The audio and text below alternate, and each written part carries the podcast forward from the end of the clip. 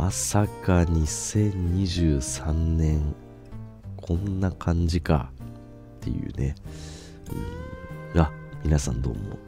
今年の目標は腹筋終わることしじみでございます。いやー皆さんいかがお過ごしでしょうか。世の中バタバタしておりますけれども。明けましたね。いやおめでたい。おめでたいですよ。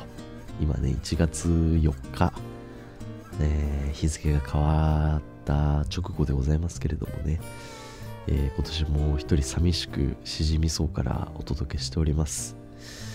いやまあね年末年始ねあのだいぶ更新も空いたんですけどいろいろあったな。情報量多いな。まあちょっとねいろいろと順序立てて話そうかなとは思うんですけどまずちょっと言いたいんですけど今さっきまで僕何してたと思いますか？これ誰も想像つかないんじゃないかなと思うんですけど。あの僕の部屋ですね、まあ、6畳の 1K の部屋に住んでるんですけど、まあ、結構僕ボロボロの木造アパートで、まあ、老兵なわけなんですけど。いろいろガタが来てる家ではあるんですけど。あのー、まあ、キッチンとそのリビングというか今と言いますかね。僕がいつもこういるいるところ。わかんねえわって話だと思うんですけど。まずあのキッチンとその6畳の間に扉があるんですよ。で今の時期すごい寒いんで基本的にその間の扉は閉めてるんですね。でまあなんかこうキッチンの方に行きたい時はその扉開けてこう行き来するんですけど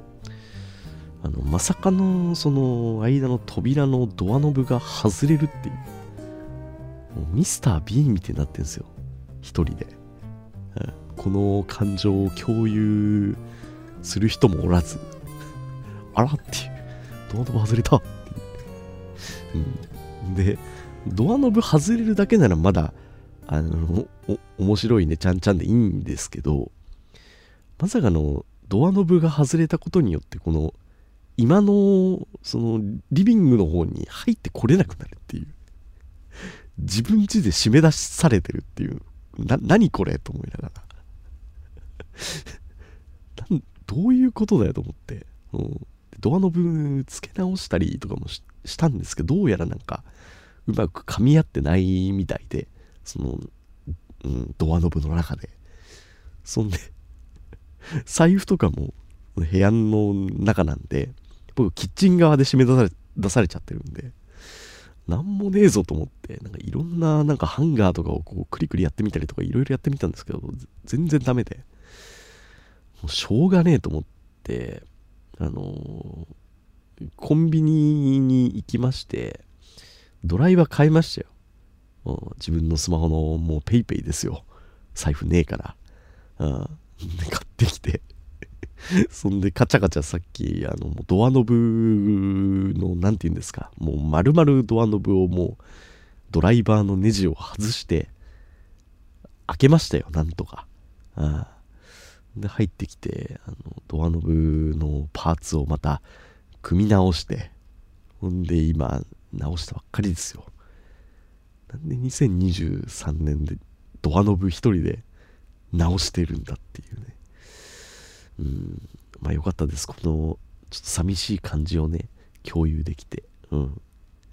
であのまあちょっと話変わりますけど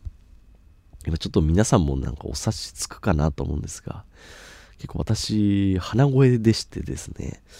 えなんでかっていうとあのめちゃくちゃコロナにかかっててこれもね話せばなんかうん大して面白くもないないけどなっていうのもあるんですがあの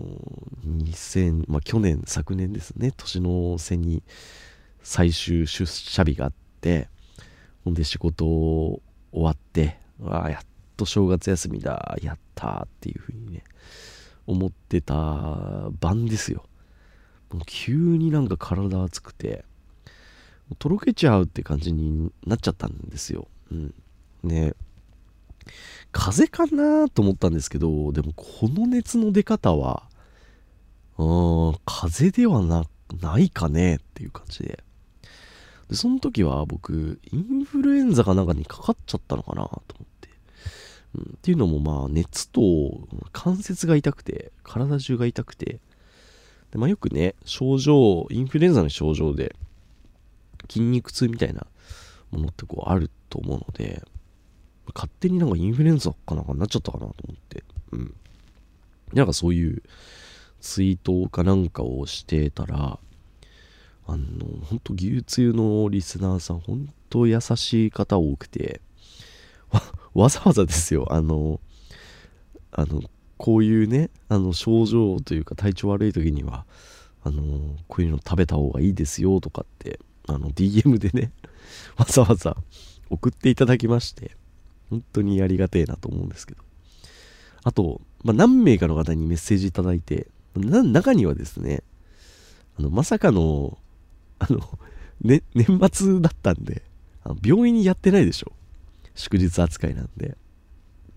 なんで、あの、年末年始営業してる病院の、あの武蔵野市在住の方じゃないんですよ、その方。なのにわざわざ武蔵野市の市のホームページで年末年始やってる病院があるリンクを送ってくださった方もいらっしゃってもうお母さんじゃないですかっていう。お母さん以上ですよ。お母さんでもやってくんないですよ。うん。うちのおかんでもやらないっすわ。っていうね。だからもうあのもう結婚してください皆さん。ね。っていうね。本当にエンジェルですよ。うん本当助かりましたっていうねで、あれですよ、その病院に、あの、本当あの、そのリストがなかったら、多分、だいぶさま、さ、さまよってたんじゃないかなと思うんですけど、今思うと。で、嫌じゃないですか。もう一人暮らしなんで、その病院に行くのでも嫌な、嫌なんですよ。もう自転車こいで、ふらふらになりながら、まあ、歩けばいいのかもしれないですけど、ま歩くのも時間かかるし、んで、あのー、おかげさまで、ほんとドンピシャで、あのー、行けまして、ね、なんかあのー、なんちゃら外来みたいな、あの今すごいですね、流行ってるんで、仮説みたいなコーナーがあるんですよ。ね、なんか、そこの看護婦のお姉さんかな？あの、看護婦って言い方今、あれです、ダメですね。看護師さんの人に聞いてみたんですけど、あの、本来は全然あの内科みたいなことやってないとこらしくてなんかリハビリ科みたいなあのどちらかというとこう外科みたいなところらしいんですけど今はちょっと事情があってこういう仮説で、えー、なんかやってますっていう感じで。ほんであの、えー、PCR 検査なんかね今キットがないからできないんだけど抗原検査ができるっていうんであのまずインフルエンザかそのコロナかっていう判断をしなきゃいけないんですよ。うん、僕はもうインフルエンザだと思い込んでるんですけど、まあ、もしかしたら違う可能性もあるので、ほんで、じゃあ、とりあえず抗原検査しましょうっていうので、で、あの、なんか、仕切りみたいなのが、あの、あって、そこにとりあえず、あの、行くんですけど、その、控えのなんか仕切りの中に入るまでにも列ができてるっていうね。うん。でね、結構、それでね、椅子も座れないんですよ。その椅子に座るまでの列に椅子はないんですよ。あのね、感染しちゃうでしょ？そういうのに座っちゃうと、わざわざ消毒しないといけないんで。で、あの看護師さんの数も少ないんで、あの、ずっと結構立たされててふらふらになりながら。で、ようやく、あの、しじみさんどうぞって言って通されて、で、しばらくまた椅子の方でまた、ま、待ったんですけど、あの、もう全然、あの、回ってなくて、ちょっともう、ああ、ダメだと思って、こう途中ポカリセット買いに行ったりとかして、ほんで、こう、ふらふらになりながらやってて、で、ようやく看護師さん来て、で、しじみさんですね、みたいな、どうしましたかつって、あの、こう、喉が痛くて熱があって、関節が痛くて、多分インフルエンザだと思うんですけどって言って。ほんで、まあまあちょっとわかんないんで、まだ、あの、やりましょうっつって、検査をしましょうっつって、連れてかれて。ほんで、熱とかなんかどうでしたか？みたいな。えー、なんかもうとろけちゃいそうでした、昨日の夜って言ったら。じゃあ鼻に棒突っ込みますねっ、つって。あ、全然あの、滑ったなと思いながら、滑ったというか相手にされてねえなと思いながら、うん、まあそれは全然あの、しょうがないんですけど、あの綿棒みたいなやつを突っ込まれて、えーって言いながら、あもう、隣にでね、あの、男の子とか言いましたけど、男の子よりも多分、あの、えーって言いながら、綿棒突っ込まれて、あ痛いんすよね。うん。で、あの、じゃあ、取れましたんで、えー、ちょっと待っててくださいっつって、一回また仕切りのあるところに戻されて、で、ぐったりして、で、えー、じゃあ主治医さん、結果出ましたんで、来てくださいっつって、高校の時点で、1時間半ぐらいかかってたんじゃないかな、多分。薬もらって多分2時間ぐらい経ってたんで、こんな経ってんだと思って、あれたんで。んで、じゃあ、あの、この検査キットなんですけど、あの、ここに線が出てたら、えー、陽性ですって言われて。ほんで、パッて見たんですよ。そしたらもう、赤黒い、赤黒い線がね、出てまして。ああ、これはめでたく陽性になってますますな、つってなりまして。ほんで、あの、薬をね、あの、隣の薬局、小生みたいなところでももらいましたけど、なんかあの、えー、コロナのなんか特効薬みたいなやつがね、最近、ゾフールゾフールみたいななんか、ソフールみたいな、スコッティみたいななんか名前のやつがあるんですけど、あなんかそれはもうなんか品切れというか、もう全然ないらしくて。で、まだ僕はね、あの別に、うん、まあコロナとはいえ、多分軽症の方なので、まあ、それはね、あの、しょうがないというかね、別にないもんならないんで、わかりましたってなんか頭痛というかね頭痛薬みたいな鎮痛剤みたいなやつをもらってんでこうね DM でいただいたレシピとかをねいろいろ見てでピザ頼んで、全然アドバイス聞いてねえじゃねえかって話なんですけど。いやでもねあのその後ちゃんとあのポトフみたいに作って食いましたけど。そうそう。でもあの食欲もないからなんかもう食欲ない時でも食えるぐらいの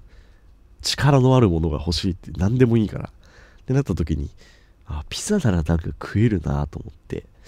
でとりあえず初日はねピザを食べました絶対良くないと思いますけど栄養もねえしねあんな脂っこいもんね胃にも負担かかるし絶対良くないんですけど、うん、でもその後はね、えー、なんかスープみたいなやつを順番逆だろうと思うんですけどそれを飲んでね、なんとか、ようやく元気にはなりましたよ。うん、おかげさまで。本当にありがとうございます。うん。で、まあ、全然ね、ここまで皆さんうっすらお気づきだと思うんですけども、全然面白くない。面白くない。面白くないんですよ。おごめんなさい。これは面白くないです。はい。えー、なんですけど。はい。で、一応なんかね、あのー、まだ鼻詰まりはありますね。うん。で、意外とね、あの、コロナかかって数日間かかったばっかりの時は、もう別になんか味もするし、あの匂いもするし、別になんかコロナ特有の症状はねえなな、なんかあんのかなって思ってたんですけど、特になくて、降って油断して今日、昨日あたりかな、なんかタバコを振っていつもみたいに吸ってたんですよ。そしたら、うーん、匂いがしないですねっていう風になって、ただ、これに関してはね、まあ、鼻がシンプルに詰まってるからっていう可能性大なんですけど、うん、見事に味覚と嗅覚がないです。はい。うん、まあ別になんか焦ってもないですけど、多分この鼻詰まりがね、治ればって感じなんですけど。えー、まあ、そんな感じです。はい。ということでね、えー、今回ですね、2022年にやり残したことを、あの、お便りもね、いただいていたのが読めなかったりしたので、そこら辺も含めてね、えー、読んでいこうかなというふうに思います。あと、ちょっと新しい試みといいますか、うん、まあ、2022年を、えー、振り返るという、えー、コーナーをちょっとね、やろうと思いますので、お楽しみに。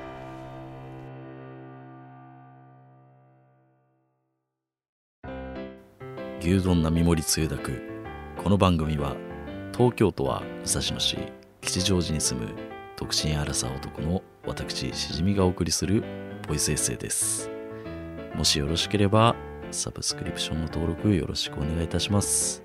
もし今押していただければいずれ月から放送できるかも。うーん。Go to the moon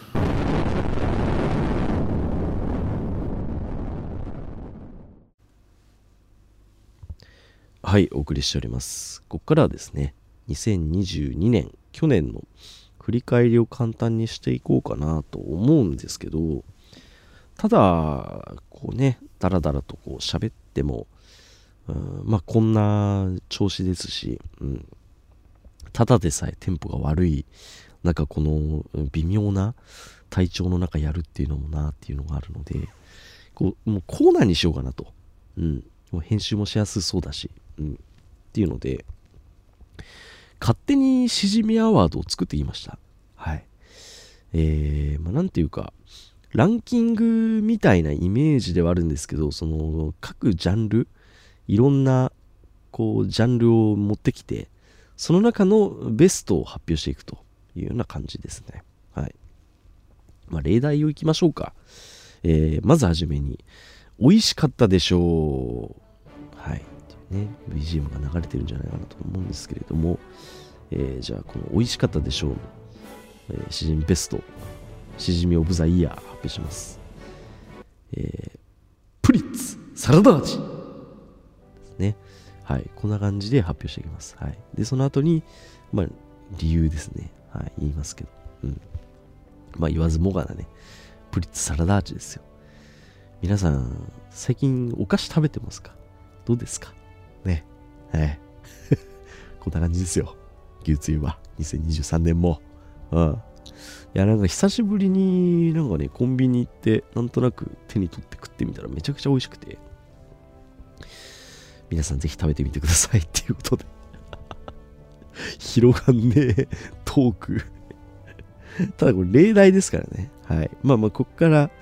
えーまあ、ちょっとね、温めていこうかなと思いますけれども。じゃあ次いきます。えー、信号だったでしょうですね。はい。ここはですね、あの、まあ、しじみが、えーこんな言葉あるんだっていう2022年に思った言葉を発表します。でいきます。ティッシュオフですね。これね、あの、電車に乗ってて、あの、関東の方限定な、まあ、ローカルトークになるのかなと思うんですけど、あの最近のなんか新しい車両って、あの、中吊り広告とかね、いろいろあると思うんですけど、紙じゃなくて、もう、液晶で、こう流して、CM とか流れてたりするんですよ。山手線とか、まあ、中央線とか、うん、なんですけど、基本的には、出勤するときって、えー例えばですけど、任天堂のね、えースプラトゥーンの CM で、なおかつこうクイズ形式、なんか雑学クイズみたいなのが流れてたりとか、あとは、なんかね、えーニュースのね、なんか短い番組みたいなのをやってたりとか、まあ、いろんな CM 流れているんですけど、その中で、今田美桜ちゃんがね、出てる、あの、なんかビューティー系の、その、メイク系の、えー、多分化粧品のメーカーがやってるクイズみたいなのがこう流れるんですよ。それなんか僕毎朝やりながら電車に揺られる、言ってるんですけど、あのなんか電車内でスマホ見るのもなんか嫌じゃないですか。なんか誰に見られてるかわかんないし。なんで僕は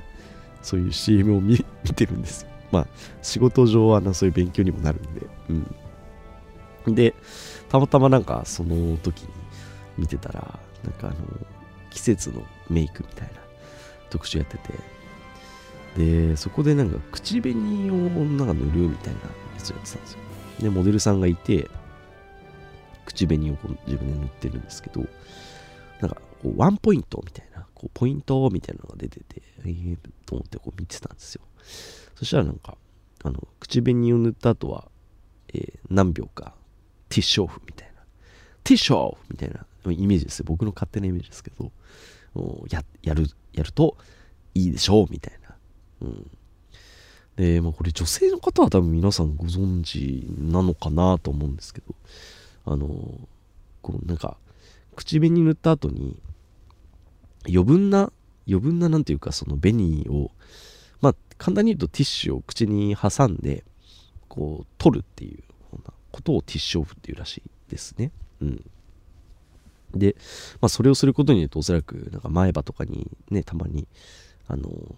口紅がこうついちゃったりすることがあるじゃないですか、うん、別に僕はつけないんで分かんないですけどそういう人いるじゃないですか、うん、そういうのにしないためにティッシュオフするのかなと思ったんですけど、うん、なんか旗から聞いてるとなんかティッシュオフってなんかすごいなんかね、うん、なんかあれかなと思ったんですけどへえと思って。ごめんなさい。なんかうまく表現できませんでしたけど僕の中でこんな言葉があるんだなっていうね。うん。面白いですよね。このお化粧の世界というかあのブルベイエベとかねなんかいろいろな言葉があるなと思いました。広がんねえなこのトーク。じゃあ次いきますよ。はい。えー、じゃあいきます、このアーティストハマったでしょうですねえー、これはですね、まあ、もう読んで字のごとく、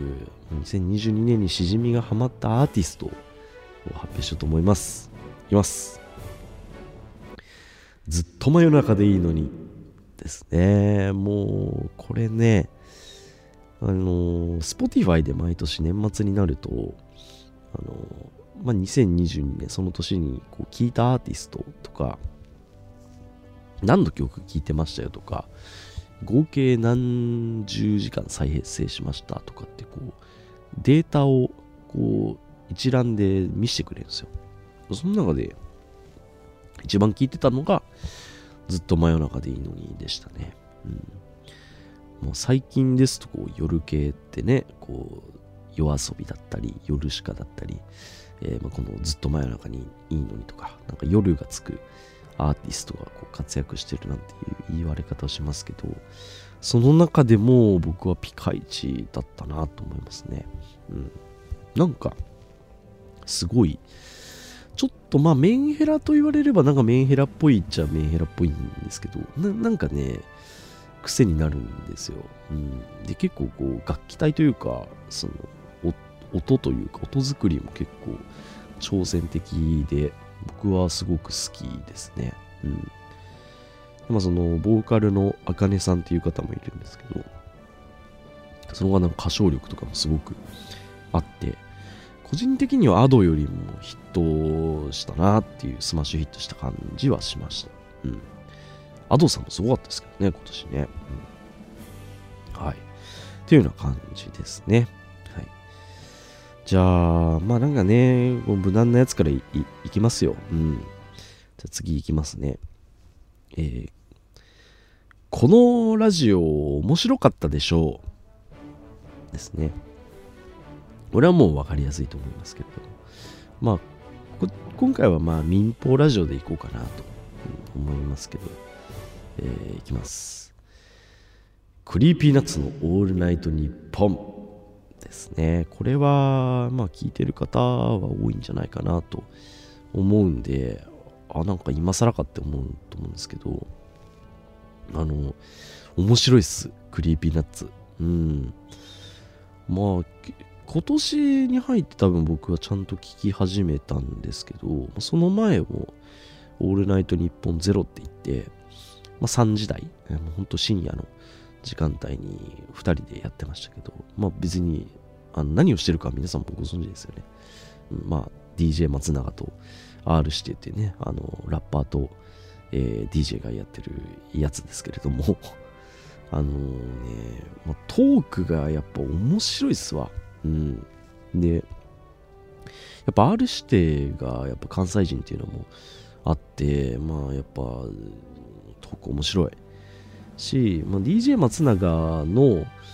ちょっとこう笑い方とかにいろいろ癖があるっちゃあるんですけどそれに慣れてきたっていうのもあるのかなと思うんですがそこら辺がこうがっちり自分の中で慣れてきてまあ面白いですね。うん。で、まあ、DJ 松永は、若林さんとね、仲いいんですよね、オードリーのね。っていうのもあって、まあ、ちょっとこう、やっぱ、こう、近い感覚というか、近世に触れるものがやっぱあって、自分の中で。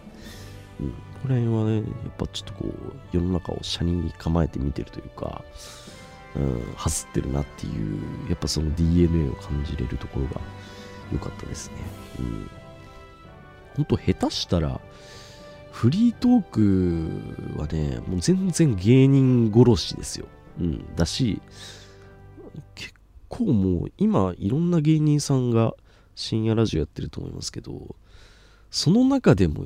結構トップクラスで面白いと思いますよ。うん。っていうぐらい面白いです。うん、で、コーナーとかもね、ギャル・オブ・ザ・デッドとか、オーエド・シーランとか、まあ、聞いてる人じゃないと分かんないと思うんですけど、やっぱ面白いです。うん、面白いしか言ってないんですけど。うん、なので、まあ、聞いてない方は、ぜひ、あの、聞いてみたらいいんじゃないかな、というふうに思いますね。うん。個人的にはなんかゲスト会は結構やっぱヒップホッパーの方が来るので、うん、まあなんか知らない人たち来てんなって感じなんですけど、まあ通常回の方が個人的には面白いかなと思いますね。うん。あとはまあ年も近いっていうのもあるので、やっぱ興味関心彼たちあることがこう近いっていうのも大きいんじゃないかなというふうに思いました。はい。ぜひ聞いてみてください。はい。じゃあお次ですね。はい。えー、買ってよかったでしょう。こちらはですね、ベストバイですね。僕の中で。うん、そんなに変わったものは出てこないんですが、いきますね。えー、Apple の AirPods Pro 2です。これはね、すごかったです。僕の中で。うん。なんか、結構値段するんですよ。4万円ぐらい。もう今、円安の影響とかもいろいろあって。で、最近調べたら3万5千円ぐらいにちょっと値段は落ちてきてるんですけど、まあ、それも高いですよね。うんワイヤレスイヤホンに4万ですよ、うん。っていうのはあるんですが、これね、買ってみないと、もうその価値はわからないと思います。でも、僕は4万円以上の価値はあったと思いますね。うん、で、僕は結構職業柄もそうですし、あの常に何かを聞いて生活しているので、24時間中、半分以上はね、イヤホンずっとつけてるんですよ。で、その中でも、あのまあ、やっぱワイヤレスイヤホンとかって結構自分の中で、あの、なんか安いものを使いたくないなと思って、今までも1万2万ぐらいするやつ使ってたんですけど、もうね、一周回ってやっぱ、AirPods ですよ。うん。って思いましたね。で、なおかつ、その AirPods Pro 2の最新版になってくると、前作よりも2倍ぐらいノイズキャンセリング性能が上がってるらしいんですよね。でね、それはね、本当に2倍ぐらいあります。うん。でも超安い言葉で表現しますけど、これ買って世界変わりましたね。ああ本当に。うん、安っぽいですけど。うん、っていうのも、なんて言うんだろうな、その、つけて、ノイズキャンセリングつけた瞬間に、あの、本当静寂が訪れるんですよね。うん。で、その街で歩いてると、本当車の音聞こえなくなるんで、引かれそうになりますよ。うん。っていうぐらい。すごい。あと僕、パチンコ屋とかに行くんで、もうワイワイガヤガヤしてる中で、今までもノイズキャンセリングあるやつつけてたんですけど、その中でもね、やっぱもう、ピカイチで音がなくなるんで、あの、前よりもね、低い、低いというか、あの、小さい音量でも普通にラジオとかを聴けるようになったので、もうすごく快適になりました。うん。なんでまあ、そういう騒音とか音がでかい環境の中で耳にも優しいので、これはね、買った方がいいと思います。本当損はさせないです。うん。で、同じぐらいの値段で、BOSE のね、ノイズキャンセリングのイヤホンとかいろいろあるんですけど、でも、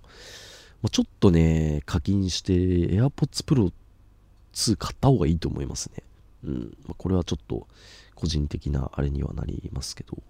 うん。いろいろ主張してみた結果、まこれがいいなっていうふうに思いました。うん。で、本当あのね、なんか、感覚がね、別なんですよ。別次元というか、うん、なんかイヤホンつけてる感じがしないというか、本当あの、ゲーム内でなんかこう BGM が勝手にかかってる感覚っていうんですかね、こう 3D でこう BGM が脳内再生されているような感覚になるんですよね。うんまあ、これは音作りなのか、ノイズキャンセリング性能がやっぱめちゃくちゃいいからなのかわかんないんですけど、もうずっとこれつけっぱなしですね、最近。うん。まあ、充電性能とかも上がってるみたいなので、まあ、結構、まあ、半日つけてても、スタミナはある方かなというふうに思います。はい。これは本当良かったですね。いい買い物でした。うん。はい。で、お次ですね。はい。えー、もうこのアニメすごかったでしょうですね。うん、これはですね、まあ、いろいろアニメ見ましたけれども、2022年で一番良かったアニメに行きます。うん、広角機動隊スタンドアローンコンプレックス2045ですね。これはね、まあ、ネットフリックスですよ。うんで前えっとね前後編に分かれてる作品なんですけど前編がね、まあ、23年前ぐらいにや始まってで今年今年が2022年に、まあ、最後のこう完結編ということで後編が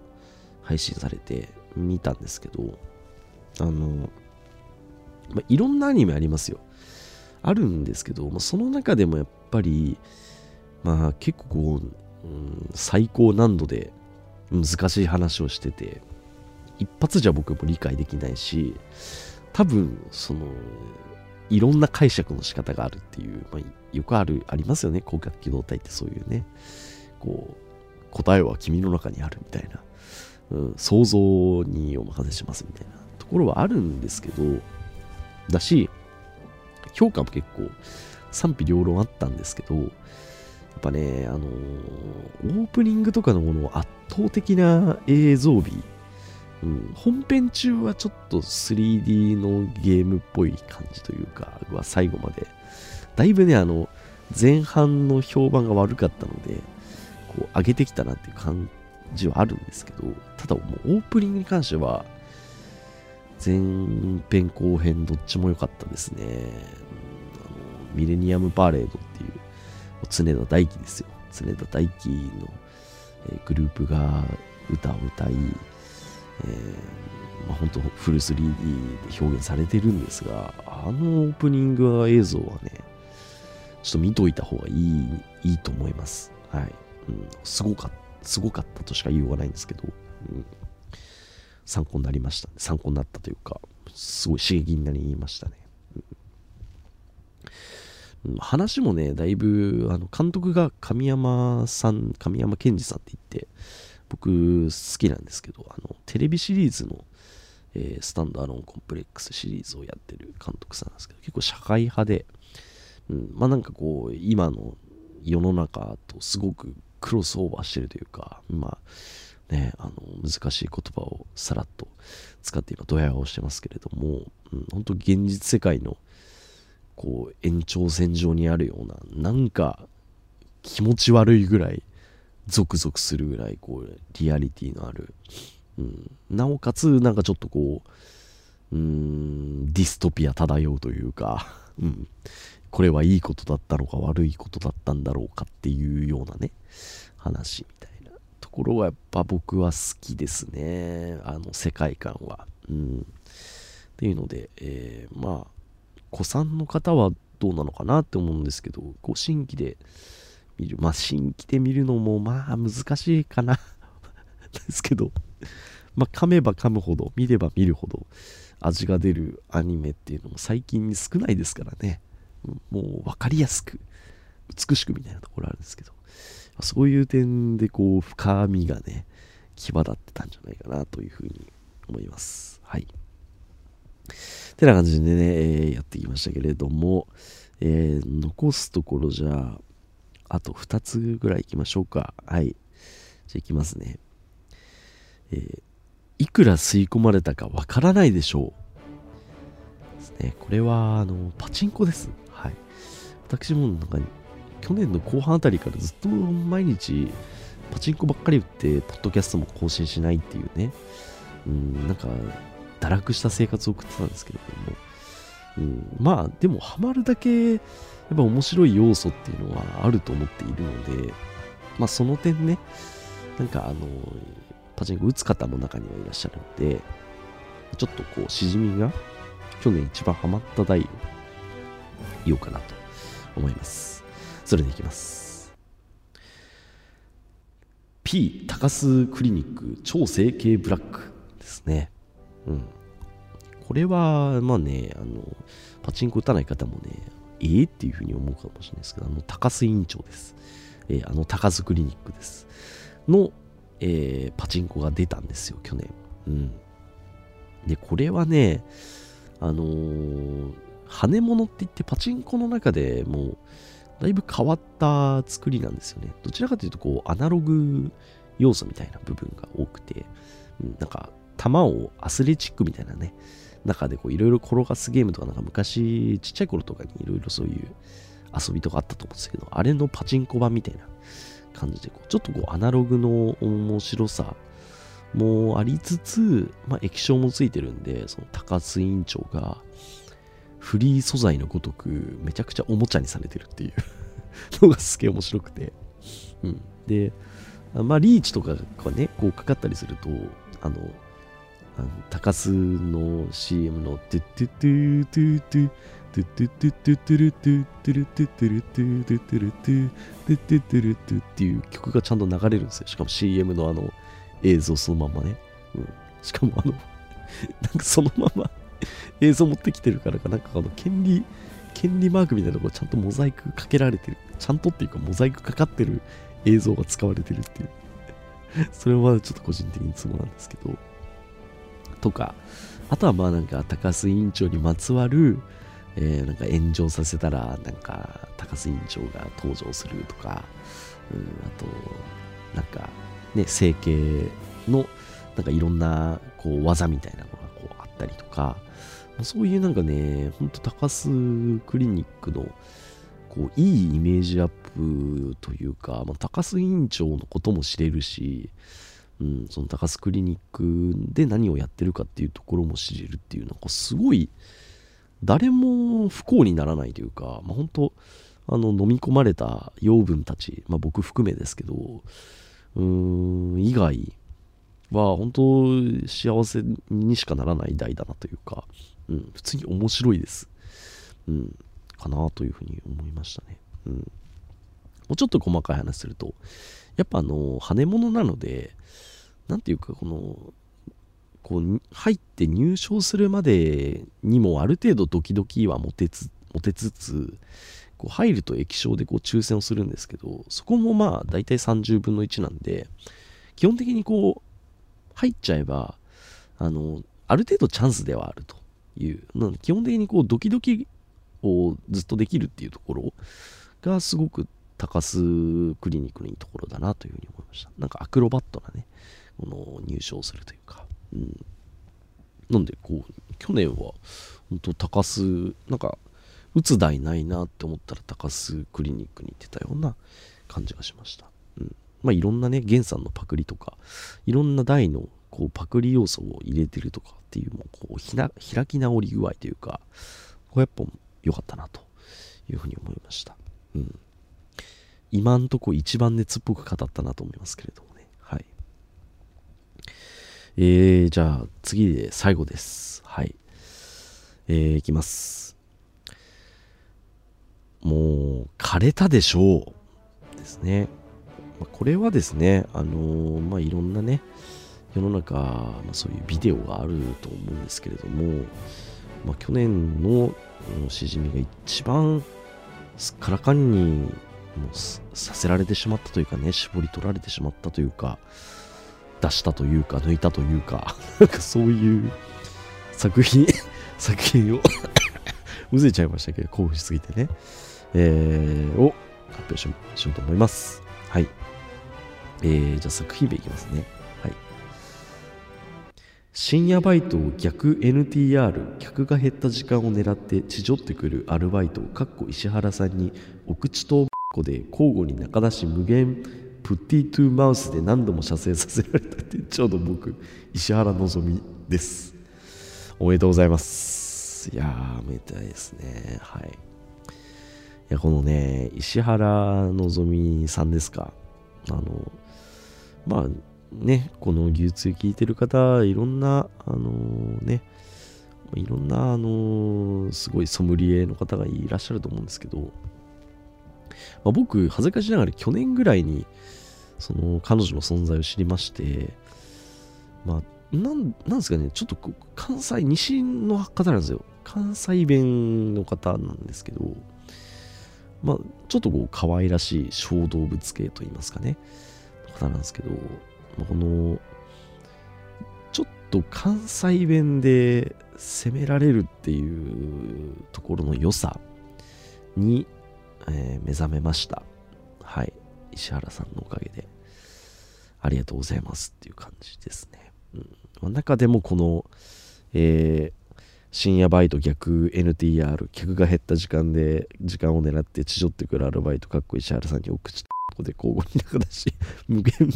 プッティートゥマスって何度も射精された店長の僕はあのー、枯れましたね。何ですかね。あの、うん、僕は店長役なんですけどね、あの、役どころとしてはね、あの、はい。で、もうちょっとアルバイトの石原のぞみにちょっと意地悪されながら、うん、っていうね、やつでした。まあ、その時点というかね、迷ったのが、小野優子さんの巨乳上司と童貞部下が出張先の相部屋で、えー、これなんて言うんですか、すごいに絶と書いて、壮絶ではないよね、これはね。うん。なんちゃら絶成功小野優子っていうやつ非常に迷いましたけれども、えー、まあ僅差で、えー、こちらの石原さんの作品を選びました。はい。ということでね、えー、しまったんじゃないかなというふうに思います。えー、ありがとう2022年今年もいい年になるといいな。ありがとうございました。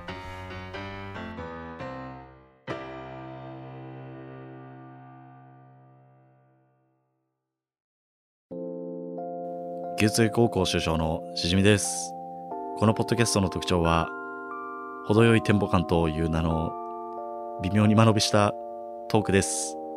目標は独占契約を勝ち取って100億円を手に入れることです。絶対勝ち抜くぞ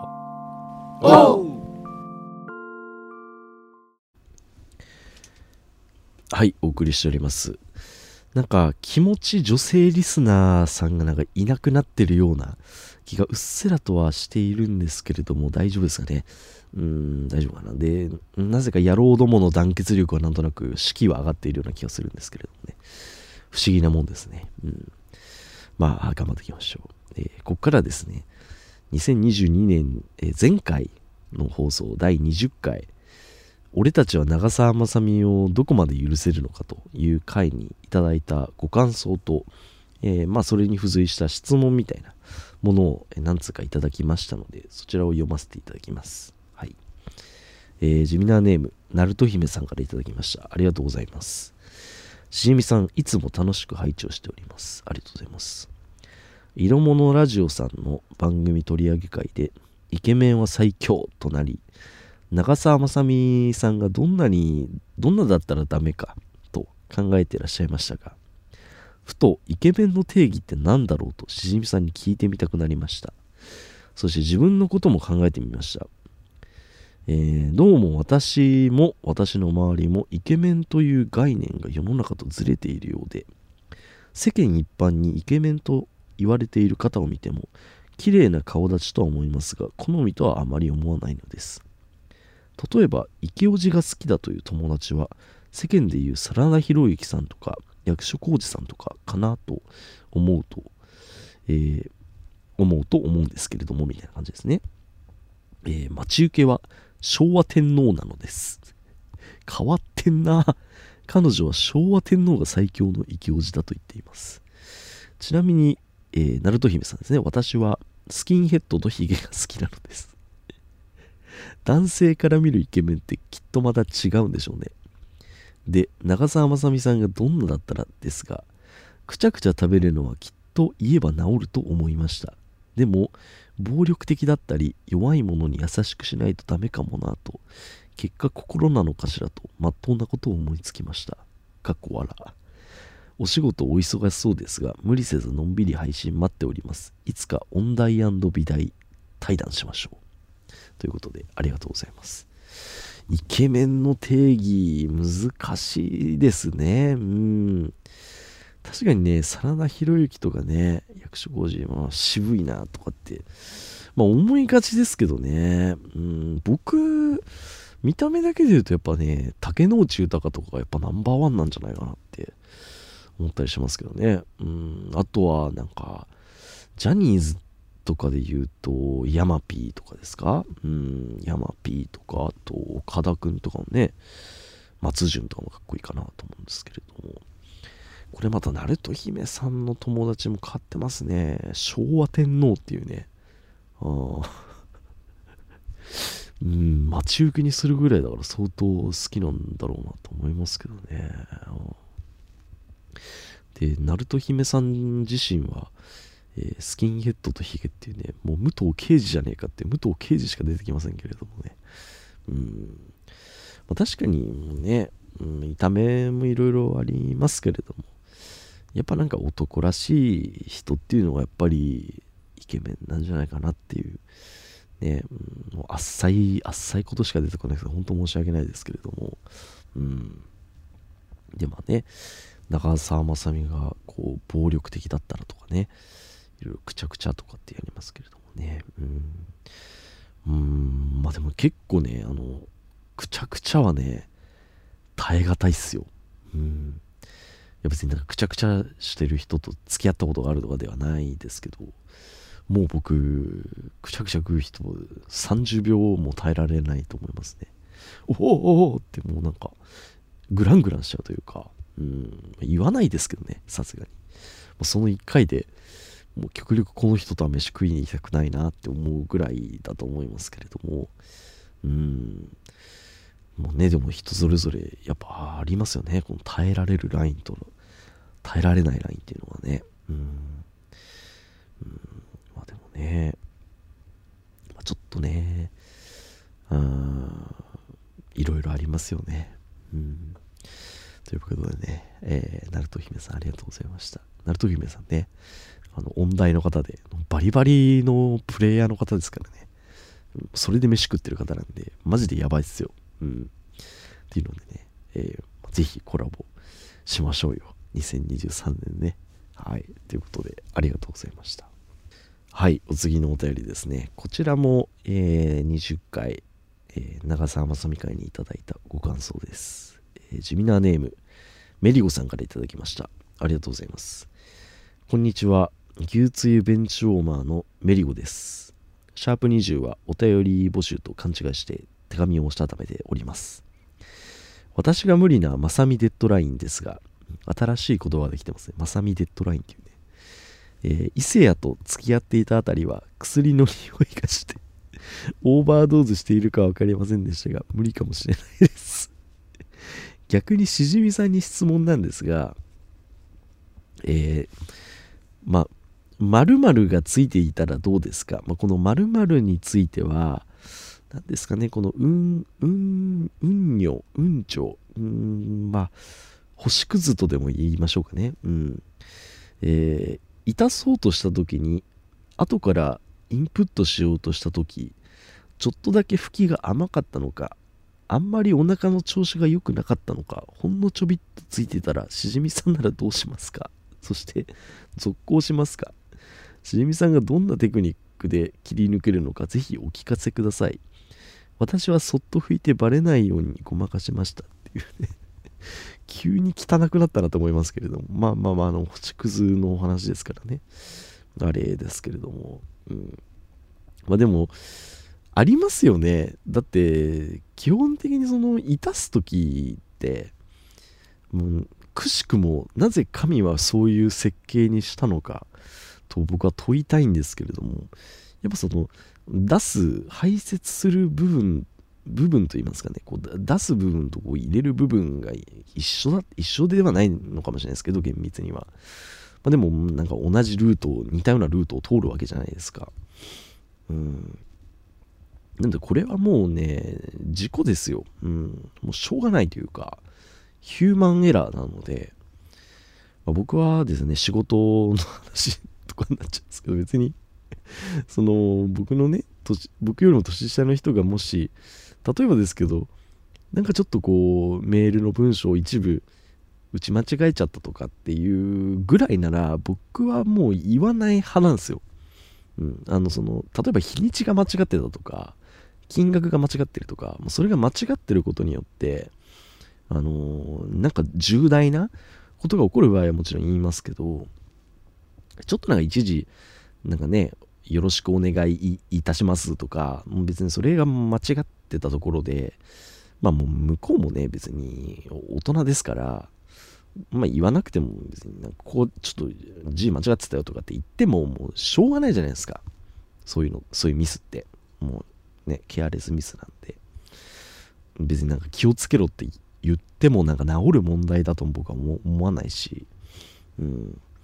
まあ、あえて言わなくてもいいのかなっていう、うん、全然なんか話がそれましたけど、っていうぐらいで、おい、ちょっとケツに星屑ついてるぞって言ったところで、うん、別になんかもうそれはしょうがないミスなんじゃないかなって僕は思うので、うん、個人的な意見としてはもう別にそのメディコさんのそっと振り手バレないようにしてあげるのが一番それが大人としてもスマートだし優しさなんじゃないかなと思いますね。うん。まあ、もっと言うならなんかもうちょっとペロッと食べちゃうぐらい、食べてあげるぐらいの優しさでもいいんじゃないかなというふうにね、思いますけど、来たねっていう話ですけれども、うん。まあ、それが愛なんじゃないかなっていうふうに思いますね。うん、なんか鼻毛とかが例えば出てたとしても、なんかちょっとこうそそっと鼻をね、こうちょっとね、指でこう、なんかちょっと拭ってあげたりぐらいの感じでなんかね、ちょっとこう星屑がついてるよっていうね、これが星屑のディスタンスかななんて言いながら、えー、まあ、滑ってますけれども、まあ、そういう感じでやってあげるのがいいんじゃないかなというふうに思いましたね。うん、確かにそういえば、なんかね、いろんな話しましたけど、確かに長澤まさみ話戻りますけど、伊勢谷友介とね、一時期会ってなんかダーティーな香りがしましたけれどもね、確かにね、でもなんかそこら辺も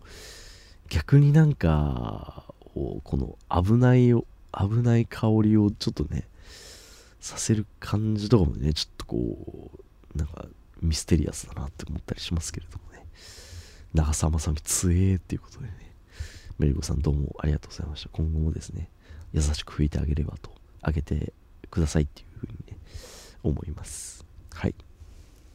というわけでお次が最後のメールですね。えー、地味なネーム夜のフルスイング侍さんから頂きました。牛丼は吉野家頭の大盛り豚汁温玉トッピングが好きなこれ普通にあの名前書いてあるんだけど大丈夫かな？あのメール内容別に怪しい内容じゃないのでちょっと読みますね。リンガーウーですと。リンガーウーさんありがとうございます。えー、今年1年ツイッターで絡んでいただきありがとうございました。ごめんなさい。去年にいただいたねメールなんで。ありがとうございましたこちらこそ。春は野球で絡み、夏は野球で絡み、秋は野球で絡みましたね。1年間の感謝の意味を込めてお便りを送ります。ありがとうございます。野球経験者なら一度は経験したことがある。このバッター打ちそうう。わ、うちのピッチャー打たれそう。そう感じたことありますよね。またはストライク入らなそうもその、類かなと思います。雰囲気やオーラといった目に見えないけど感じてしまうものってありますよね。先日長澤まさみについての収録を聞いて思いました。ぼ僕は長澤まさみとできない。長澤まさみとお会いしたことがありますがすごいっすよねこれもね、うん、目があって僕の方から照れて反らしてしまうほどオーラがありました。その時は美しさ放つオーラの凄まじさに僕のバットは全く反応しませんでした。絶世の美女とお会いするとしばししばしばそのようなことがあります。今は美人さんを美人さんと会うことにも慣れバットを振ることもできるようになりました。次に長澤まさみに会ったら全力でフルスイングしたいと思います。ところでしじみさんはこれまでの人生で一番オーラがあった人は誰ですか？またオーラがあると思っていたら意外となかった人っていますか？それでは今後ともごひいきに。リンガーウさんありがとう。ということであのー、そうですね。もう実際に長澤まさみにお会いになったっていうのはすごいっすよね。何ですかね。なんか試写会とかだったんですかね。映画祭みたいなね。わからないですけれども。でもね確かに実際長澤まさみたら立たんよね。パッと触れんよなって思いますね。うん。だってなんかあの普通に可愛いことできますみたいな、なんていうかね、今別にね、いろんな手段使えば多分できるじゃないですか。うん。うまくいかねえなって時ありますもん、僕も。うん。なんかちょっと、やっぱなんか、うん、愛嬌があるというか、うん、なんかちょっとそこら辺にいるぐらいの子の方が興奮するというか、なんかそういうね、エッチなそういうビデオとか、例えば見るときとか、お店に行くときもそうですけど、うん、なんかもう、格が違うなっていう、こう、相手だとなんか、ああっていうなんか、エッチな感情が、ちょっとラグがある感じとかっていうのはありますよね、実際ね。うん。まあ、多分そこら辺は慣れとか、そういうのが必要なのかもしれないですけど、うん、なんかこの感覚はね、すごくよくわかりますよ。うん。っていうね、あれでしたけれども。で、まあ、最後の方にですね、これの、これまでの人生で一番オーラがあった人は誰ですかっていう話なんですけど、まあ、これはね、オーラがあったからそう思ったのかっていうのはわからないんですけど、あのー、リリー・フランキーさんにね、僕、2回ぐらいあったというか、たまたま見たことがあって、で、1回目はね、なんか有楽町かな、銀座あたりで、交差点、なんかふっとね、止まってた隣にね、いたんですよ。リリー・フランキーが。普通のか、普通の格好というか、もうちょっとね、私服がなんかすげえ、あの、なんか、シルバーアクセサリーみたいなのをつけ、つけてたのがいかっちいなと思った記憶あるんですけど、っていうのと、あと、まあ、あの、大学の、えー、文化祭かなんか、なんか審査員かなんかで来てたんですよね。で、なんか、こう、大学内の、作品がなんか見て回ってる時にリリーフあリリーフの黄色はと思ったんですけどあの結構あの最近リリー・フランキーって、まあ、役者仕事みたいなの多いじゃないですか、うん、で結構このダーティーな役をするんですよね。すげえ悪いやつみたいな。うん。まあ僕のイメージが強いのは全裸監督のあの刑事役うん、刑事なのにめちゃくちゃ悪いみたいな役があるんですよ。うん、憎たらしいようなね、なんかいやらしい感じの役なんですけど、あれ見てからすげえ怖くて。なんか別にまあ素はすごくいい人だと思うんですけど、うん、まあああいうこう怖い役みたいなのを見ちゃうとなんか怖怖い人なのかなっていうのでちょっとこううわーっていうね。うん。まあ、そこはなんか役者のすごいとこだなと思いますけどね、うん、っていうのでちょっとこうオーラというかこう覇気を感じるのは個人的にはリリー・フランキーかなと、うん、であと、えー、逆にですねオーラがあると思ってたけど意外となかった人。これはですねあのこうセクシー女優の湊陸さんっていう方がいるんですけどその人はなんか仕事場の近くでなんかイベントみたいなのをなんかやってたんですよ。で、まあ、そのイベント自体に僕は行ってないんですけど、まあ、その会場かなんかに行く途中かなんかで、えー、見かけて、なんか見てたんですけど、普通になんかあのー、元気なお姉ちゃんって感じでしたね。うん。いや、めちゃくちゃ美人なんですよ。可愛いんですけど、うん。で、めちゃくちゃ声がでかかった。うん。声がでか、でかいっていうのが大きかったのかなと思うんですけど、うん、なんかそこら辺のなんかお水の お姉ちゃんですって言われても、うん、なんか別に、ああって感じっていうか、うん、そう言って言うとなんか、うん、よくない聞こえ方になっちゃうかなと思うんですけど、まあ逆に言えば親近感があるというかね、うん、なんかいい人そうだなっていう感じがしました。うん、なんでね、うん、意外とオーラがあったのが、えー、リリー・フランキー、えー、中田のミナトリックというね、えー、こんな回答になりましたけれども、いかがでしょうか？はい。というわけで、えー、リンガウさんありがとうございました。はい。っていうような感じでね、えー、いろんな方からお便りいただきました。えー、ありがとうございました。これでね、2022年も閉まったんじゃないかなと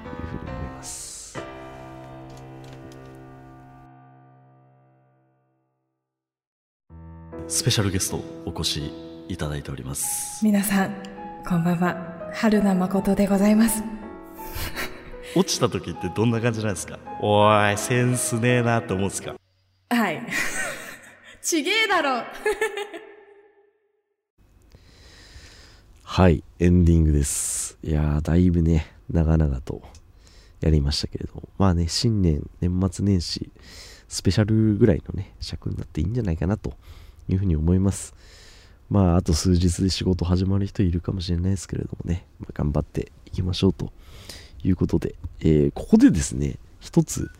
皆さんに、あのー、発表があります。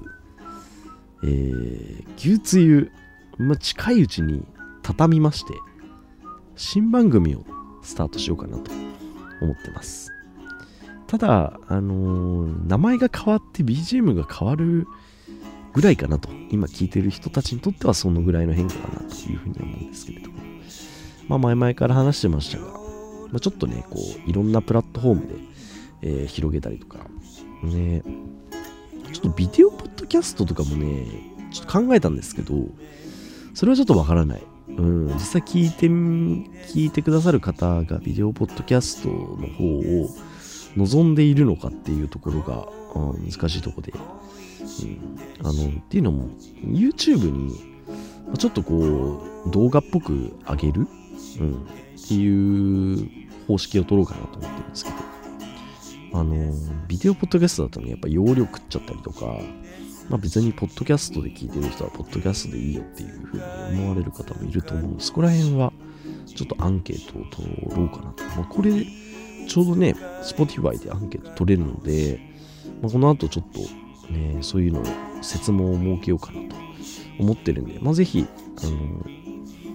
まあリスナーさんの声聞かせていただければなというふうに思います。はい。というわけでね、皆さん、昨年はどうもありがとうございました。今年も何卒よろしくお願いいたします。